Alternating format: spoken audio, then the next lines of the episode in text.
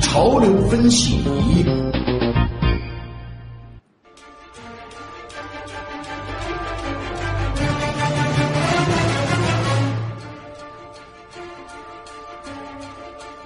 来，先跟我做一个动作啊，把你的手掌摊开向前，然后呢，想办法让你的食指和中指并拢，小指和无名指并拢，然后呢，做出一个 V 字的手势。好了，这个手势如果你会做的话，可以让你寻找到不少同好啊。它有一个专门的名字，叫做瓦肯举手礼，就是出自《星际迷航》。千呼万唤当中，《星际迷航》系列的第十三部改编电影《星际迷航三：超越星辰》，终于在今天全国上映了。片中风靡全球的瓦肯举手礼也随之走俏朋友圈。《星际迷航三：超越星辰》呢，讲述了柯克船长和进取号的船员们来到了银河系当中未知的一个区域，开始完成他们五年的任务，那就是。探索新世界，寻找新物种，却在途中滞留异星，遭遇了当地种族追杀，寻找方法离开星球，就是这样一个故事。在讨论这一部电影《星际迷航》新片的时候，有人呢会给它加上一个太空版《速度与激情》的定语，因为接棒艾布拉姆斯导演之位的就是《速度与激情》第三部到第六部的导演林一斌。有人在热议啊，这一部呢又将致敬哪些桥段？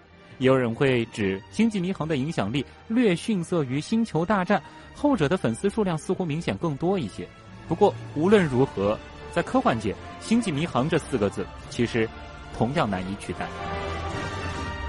它诞生自一九六零年代，当时呢，人类正一片热诚的进军太空，引爆科幻影视热。《星际迷航》描述了一个乐观的未来世界，人类和众多外星种种族一起战胜疾病、种族差异、贫穷、偏执与战争，建立起一个星际联邦。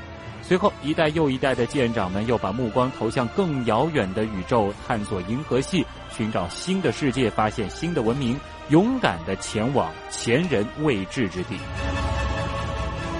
因为片中天马行空的想象、精密的世界观、大量的硬科幻元素以及无微不至的人文主义关怀，使得《星际迷航》成为最受欢迎的科幻作品之一。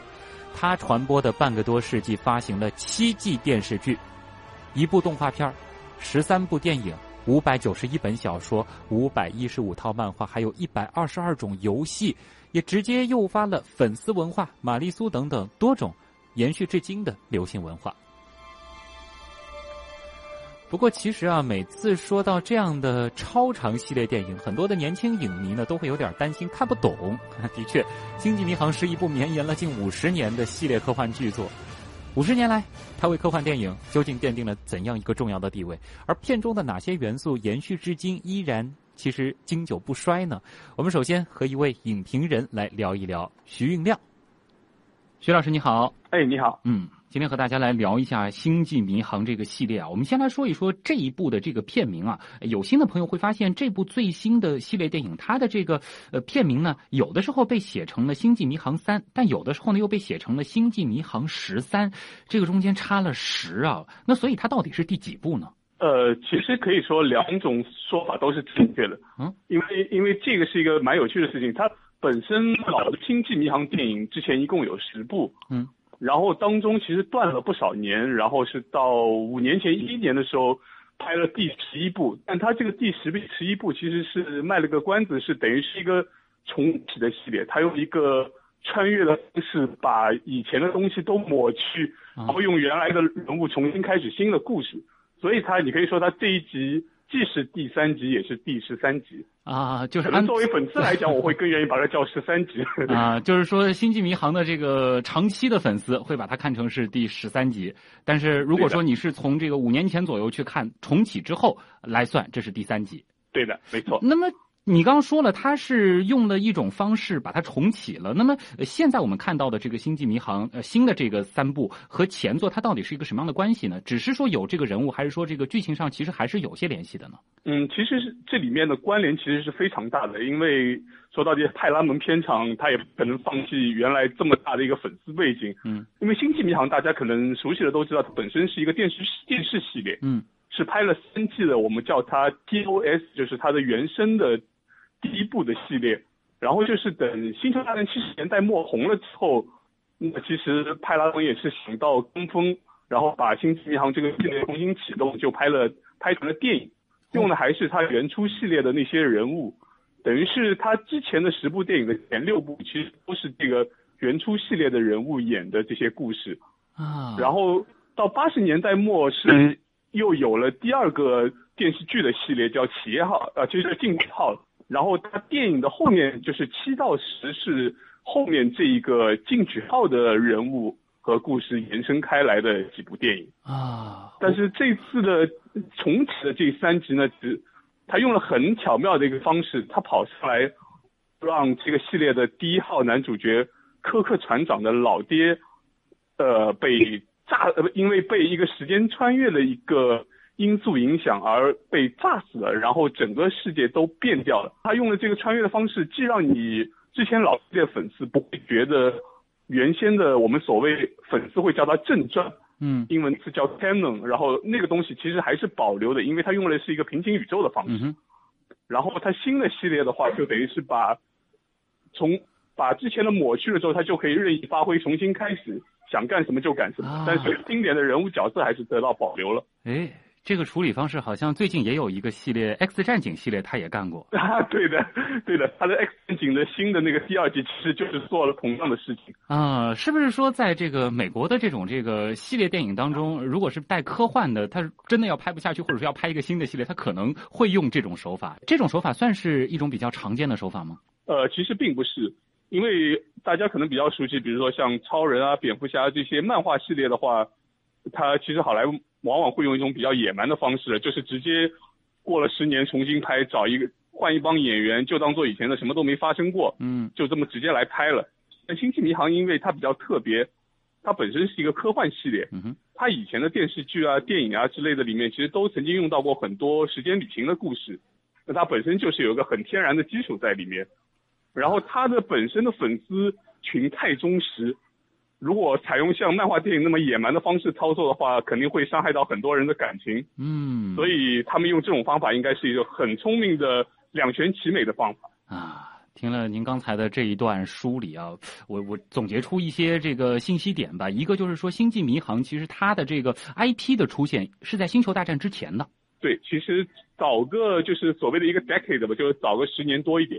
然后呢，就是说他分了几个阶段，先是有了一套的电视剧，然后呢拍了前面几部作品，之后呢又出了一套您前面提到的《进取号》这个电视剧，然后又出了一系列的电影，然后再到现在又重启，又拍了一二三。对的啊，所以我明白为什么我之前想在一些这个网站上找一些资料，想梳理一下这个《星际迷航》的时间线，我看了一半就看不下去了。它 中间各种什么第一时间线、第二时间线，然后又倒退又重启，然后时间跨度还非常大。所以说，真正要了解《星际迷航》的话，你可能得花很多的时间，不仅仅把之前的那么多电影给看完，还得看电视剧，是吗？啊，对，它是一个世界观非常非常庞大的系列。对的，那么最新的这个三部里边，呃，它包含了对前作致敬的部分，算多吗？呃，其实很多。嗯，第一部就不用说了，因为它首先重启的同时，它其实你可以说是很扯淡的，把所有老的整个，因为其实它故事历史已经完全被改变了。嗯，但它原来那些船员还是机缘巧合，非常巧的到最后聚到了一起，成为了这个进取号的船员。嗯哼。所以其实还是同样的人物，就已经是完全沿袭了以前的东西。然后他那个重启的第二部就是复制了很经典的，因为其实老的十部里面口碑最好的是老的第二部叫《拯救史波克》。嗯哼。他那个新的系列的第二部，等于是把里面的到最后的故事不光是致敬，还做了逆转。原来是史伯克牺牲了，到这里面变变变成了科克船长牺牲了。然后。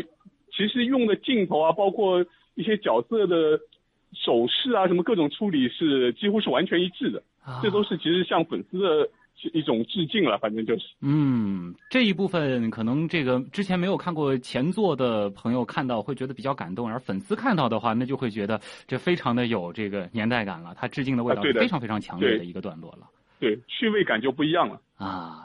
呃，其实啊，这个对于全球的科幻迷来说，《星际迷航》系列呃，的确它的这个地位非常非常高啊。我们比较熟悉的就是这个科学家霍金，他曾经好像也在片中客串。然后啊，这个比较喜欢看《生活大爆炸》这个系列电视剧的朋友，应该也比较熟悉里边的男主角，好像都是《星际迷航》的粉丝。呃，除此之外，还有哪些元素也给大家其实留下了很深的印象吗？从科幻角度来讲的话。他用的两个术语其实是影响非常大，一个是叫其实英文叫 beaming，其实就是他用了你把一个人从一个地方传送到另一个地方。嗯，这个这个这个元素后来在科幻所有的影视啊里面出现了非常多，但其实它诞生是本身也是一种偷工减减料的结果啊。因为如果你很，比如说《星际迷航》讲的都是科幻探索，然后你进去后跑到一个星球。如果你要让船员下来，那你肯定得把飞船慢慢降落，然后再打开舱门，然后人再出来。这里面做的场景啊，花费肯定会是很多的。嗯，你用一个投机取巧，用一个所谓的传送，就直接把人从飞船上传到地面上。嗯，其实是一个省钱的做法，但是到后来现在就变成一个很标杆式的一个。元素了啊，对，这个《星际迷航》里边很经典的一个桥段，就是这有的时候可能几个主角在一个星球上执行任务，然后一个光一照，他也就消失了，回到飞船上了，或者就是他进到一个舱里，然后光一闪，他就到了一个目标的星球上。最初是因为省成本，对的 啊，而且这个是在好像一些其他的这个科幻作品，有一些可能科幻电视剧当中也会用这样的一个元素。对，因为其实大家都喜欢省钱嘛，对吧？这个算是他的这个鼻祖，对他就是鼻祖啊，还有比较多见的。嗯，现在其实超光速飞行其实最早也是从《星际迷航》里出来啊。所谓的这个进取号，它忽然一闪跃迁了，飞到其他地方去了啊。对的，这个其实也是很现实的需要，因为你肯定要跑到探索未知太空，你肯定要跑到很多光年之外的地方，不可能等几万年才去个星球，对吧？对的。啊，这个都是在《星际迷航》里他开创的一些这种星际旅行的这种幻想的方式。对的，没错。呃，好像还有一些这个现实当中的一些，比如说这个跟太空探索有关的事情，呃，也也有一些这个《星际迷航》的粉丝把它结合在一块儿了，算是一个致敬，是吗？啊，对，因为说到底，像 NASA 这种机构，现在这一代人肯定是从小看《星际迷航》长大的，嗯，就有点像《生活大爆炸》式的这种人物，啊，对，所以像太空局这种，他会甚至于会把航天飞机命名为进取号啊，什么之类的都有可能啊。这个就是相关资料也说了，就是美国航空航天局，它曾经把一架测试用的航天飞机直接就命名为进取号了。而一说进取号，星际迷航的粉丝都知道了。对，其实像我这个年代的粉丝，可能以前都习惯于把它叫企业号啊。虽然这是一个错译，但是大家约定俗成了。其实我还是更喜欢叫它企业号。我总算明白了，我之前一直以为进取号和企业号是两艘飞船，因为我看到的不同的这个字幕。有的时候对的翻的是企业号，有的时候是进取号，其实就是这一艘。对，因为大家觉得 Enterprise 这个英文肯定一想到就是企业嘛，其实它这里是另外一个意思。啊，就是那个最经典的有一个大大的这个圆盘，然后后边有一个树状的这个类似于尾翼一样的一个一个舱体啊，这样子的一一个飞船，就是它最典型、最经典的那个飞船的形象了。对的，还有可能就是《生活大爆炸》当中几个主角经常玩的一种猜拳。啊，那个好像是也是进取号上角色里面做过的一些事情吧？哎，啊，就是那个石头剪刀蜥蜴 Spark，就是这个啊，对的啊，还有可能大家也比较熟悉的就是那个比较经典的就是把这个食指啊、中指还有这个无名指、小指这个分别合在一块儿的一个类似于剪刀的一样的一个动作。对，这个其实是他原初系列里面这个史波克的扮演者莱纳德尼莫伊自己想出来的一个手势。哦。拍电视剧的时候，他自己想出来了这么一个东西啊。这个动作不是所有人都能够很轻松的做的，叫这个瓦肯举手礼。对，好像呃，关于星际迷航，呃，我印象比较深的就是他很厉害的是设计了一整套外星语言，是吗？啊，对的。其实这个可能要说鼻祖的话，其实我觉得像呃那个魔戒系列啊之类的，他其实更早创造了一整套的语言。啊，像星际迷航其实也是跟他学嘛，而且他因为星际迷航是毕竟这么大的一个宇宙衍生宇宙，后面还有很多漫画啊、什么小说啊之类的，自然会有人把它整个克林贡语啊这些外星语族的语言来逐渐的完善。嗯。然后他现在在这个，好像在这个星际迷航的这个粉丝群当中，还有一些人他是能够熟练的使用克林贡语的。对，我上次去新加坡出差，我还书店里看到一本《如何讲克林贡语》，买了就送给朋友了。不知道他现在学的怎么样？所以《生活大爆炸》当中的 Sheldon 他会说那个克林贡语，这是有出处的。现实生活当中，可能真的有人就认真的去学了。对，玛丽苏。这个词现在在这个汉语的语汇当中，很多年轻人也会使用。有一个说法说，这也是从《星际迷航》当中出来的。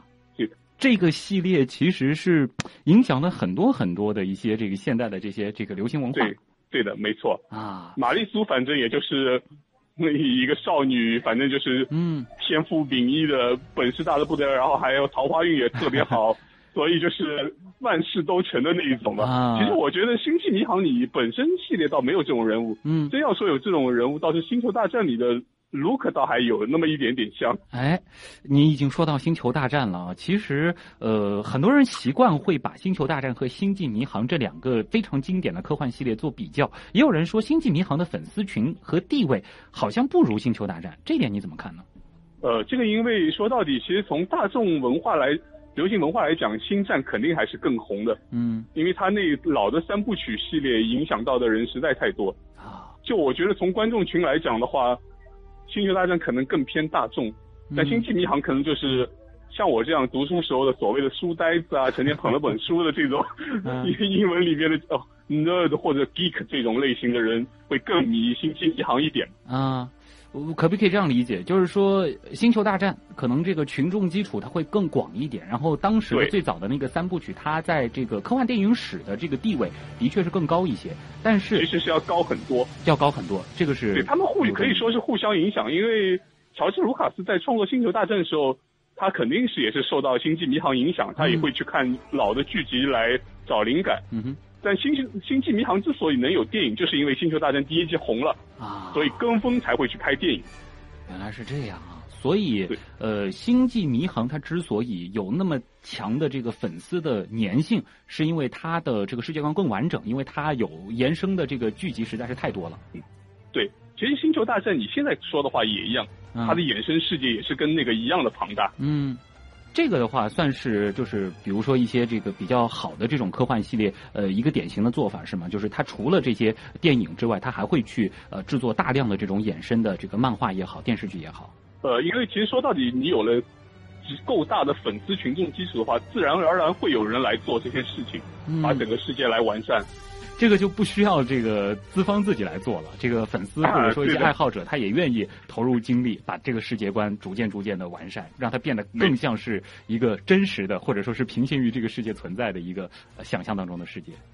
没错啊，那么除了这个《星际迷航》《星球大战》之外，还有哪些比较有影响力的又相比较类似的这种系列电影呢？呃，其实真的从太空科幻来讲到。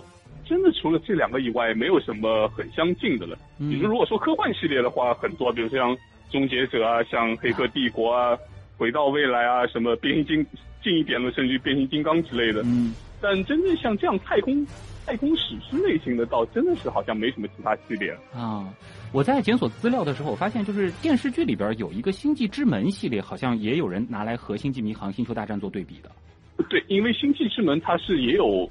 电影也有电视剧，但从流行程度来讲，那其实是差了一个几何级的，应该是啊，就差了一个很大的数量级了。它这个相对来说就更小众一些了。对，或者说这两年更流行的会是奇幻啊之类的，比如说像魔戒啊这些衍生出来的各种系列。那我们回到这个《星际迷航》，《星际迷航》现在又到三了。那其实我们习惯当中很多的这种系列电影啊，通常是这个三部曲。那你觉得这一次重启之后的《星际迷航》，它到三之后还会有继续的这个发展吗？呃，正常的情况下肯定有，因为好莱坞这几年已经极其的依赖于 IP，所谓的 IP franchise 这些东西，它能榨干最后一滴血，肯定会继续下去啊。不过这一不过这重启的三部票房一部比一部差，所以。也有可能会有点未成为未知数，嗯，但是就在明，应该今年底还是明年，就是它电视又有会有新的系列出来了啊，所以我觉得电影肯定也是还会延续下去的。哎，就是有点像当时那样，就是既有电视剧，然后又有电影，两者相互补充，这个其实好像互相推动了啊。现在好像这个好莱坞也越来越喜欢用这样的做法了。对，包括《星球大战》下面也会很有可能会有电视了，所以这是一个交叉的一个很好的一个把系列延伸下去的方法。嗯，不得不感慨，的确是 IP 时代，何况又是像《星际迷航》这样的超级大 IP，的确 可能还会继续的让它产生价值啊。好的，那也再次感谢影评人徐云亮给我们带来的分析分享，谢谢你。啊，谢谢。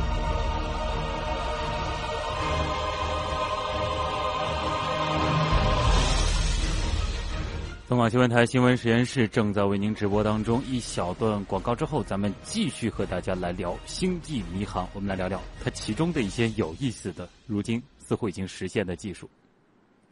老板，点菜，给我来个烟熏小排。来喽，您要的清蒸小排。我要的是烟熏的。对不起，先生，这里是无烟区。创造无烟环境，享受健康生活。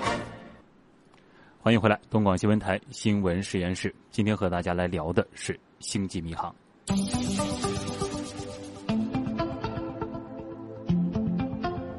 在那个被称为是硬科幻片的新世界里，超光速、超新星、太阳帆、人工黑洞、激光武器等等的内容是吸引了科技爱好者乃至科学家们的注意。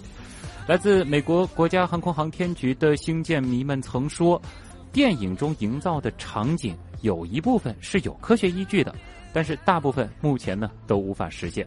还有科学家们甚至围绕着星际迷航做过一本正经的探讨。诺贝尔物理学奖得主温伯格曾经为其写过剧评。美国物理学家克罗斯专门著书说星球旅行的奥秘，分析星际迷航里那些让人眼花缭乱但却有物理学依据的理论和技术。大名鼎鼎的霍金更是在其自传《我的简史》中津津乐道于他为星际迷航触电的经历。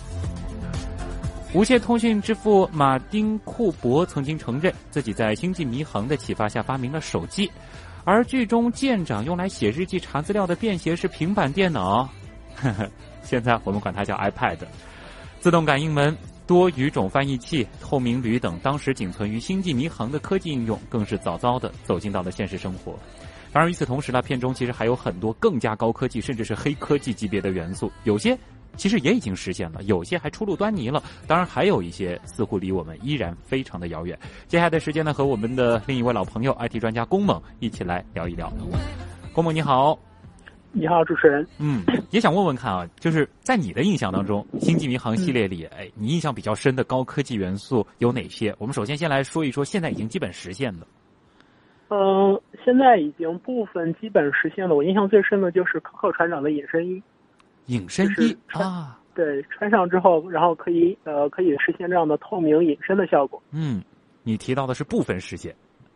对，因为那么因为当前呢，这样的隐身所谓的这样的光线，它其实是，呃，设法将你身体背后的光线，然后传导到你身体的前方。嗯，像这样的光线传导的材料是有的，然后披在人体上的设施，嗯，这样的这样的雏形也是有的。嗯，但是仅仅只能对某个角度的人然后有用。啊，就是说你可能就是这个像有的这个谍战片里面，你就是躲在这个墙边上你不动。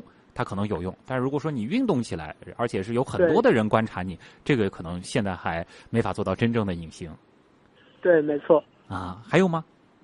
然后企业号本身，也就是企业号本身，可以将它理解成为一个一台人工智能的电脑，它为科克船长、为麦考伊医生，然后提供了非常多的一些参考意见。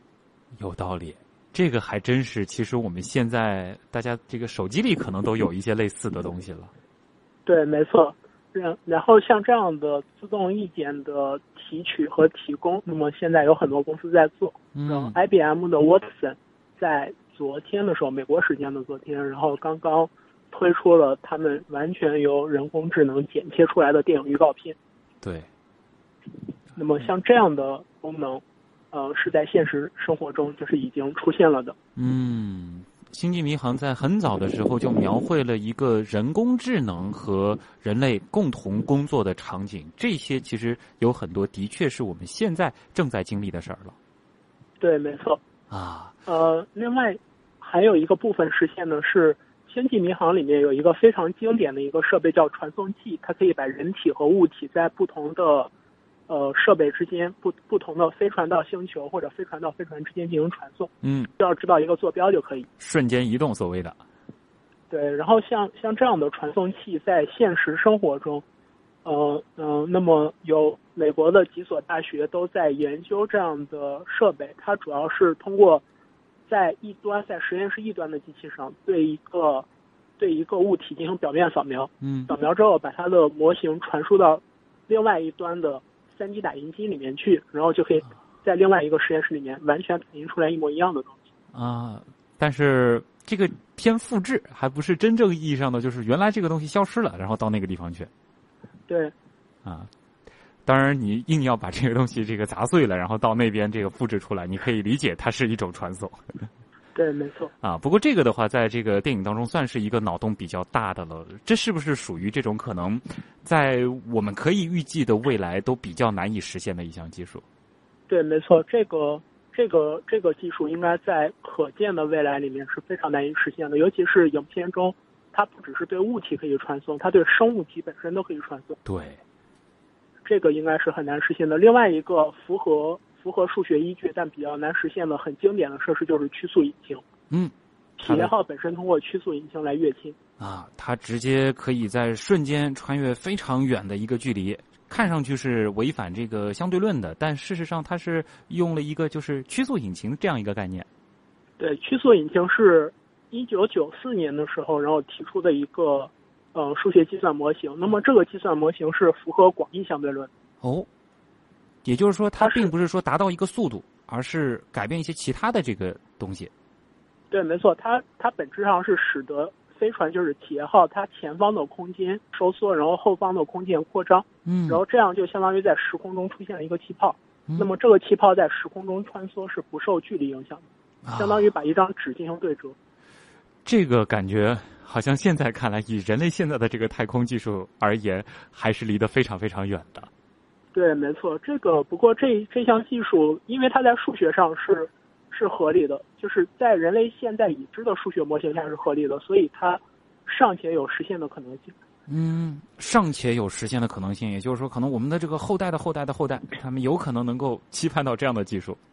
对，当他们的材料工艺，然后引擎制造工艺等等其他的这样的达到了一定的标准。嗯，那还有哪些呢？是介于就是现在无法实现，但是理论上有可能能够做到的，在星际迷航当中。那个全息甲板技术。科克船长和他的副官，然后还有麦考伊医生，他们经常在那个全息甲板里面，然后就好像那种置身于一个虚拟的星球之间，可以把星球上他们，尤其是医生，医生可以把星球上扫描到的森林，然后直接显示在呃飞船的那个训练室里面。像这样的技术，我们现在可以通过 VR、AR 这样的技术，然后来模拟出来。对这些技术，在现在大家就更熟悉了 VR、AR，而这些其实，在可以预期的，这倒是可能我们这一代人都能够盼到的。对，没错，这个是近未来完全可以盼到的。嗯，那有没有一些就是基本上是不可能盼得到的技术呢？呃，基本上不可能判得到的技术，大部分都是和材料科学相关的，像是，呃，像是呃，就是说，可以。通过非常小的一个设备，然后可以监控到人体所有的参数。像这样的像这样的技术本身本身违背了材料学的一些最基本的特征啊，所以这个很可能是无法做到的。嗯，我看《星际迷航》当中，我倒是注意到有一个东西，感觉特别酷，而且如果真的能实现的话，这倒是造福人类的，就是那个治愈射线。啊，治愈射线，治愈射线技术应该这么来说。嗯。呃。广义的治愈射线技术，也就是可以消除一切疼痛的，这个很可能是无法实现的。嗯，但是我们人类实现了一项技术，是在今年在中国获批，然后四年前在美国获批，减肥射线。哦，是 FDA 是 FDA 批准的。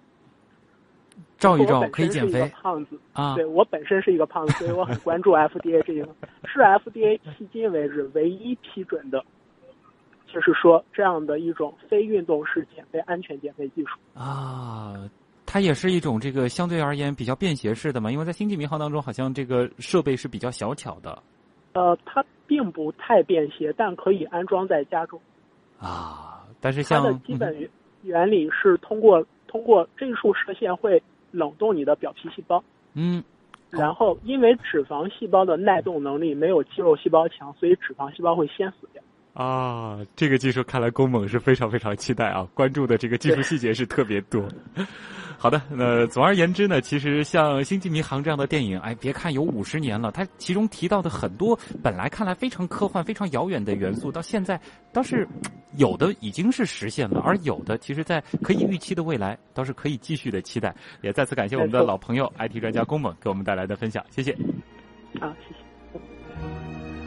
好了，时间关系啊，今天的新闻实验室要和大家聊到这儿了。本次节目监制音乐评旭东、盛燕姿，编辑王威、乐琪、叶星辰，我是旭东。各位朋友，周末愉快！我们下周一晚上的同一时间，新闻实验室不见不散。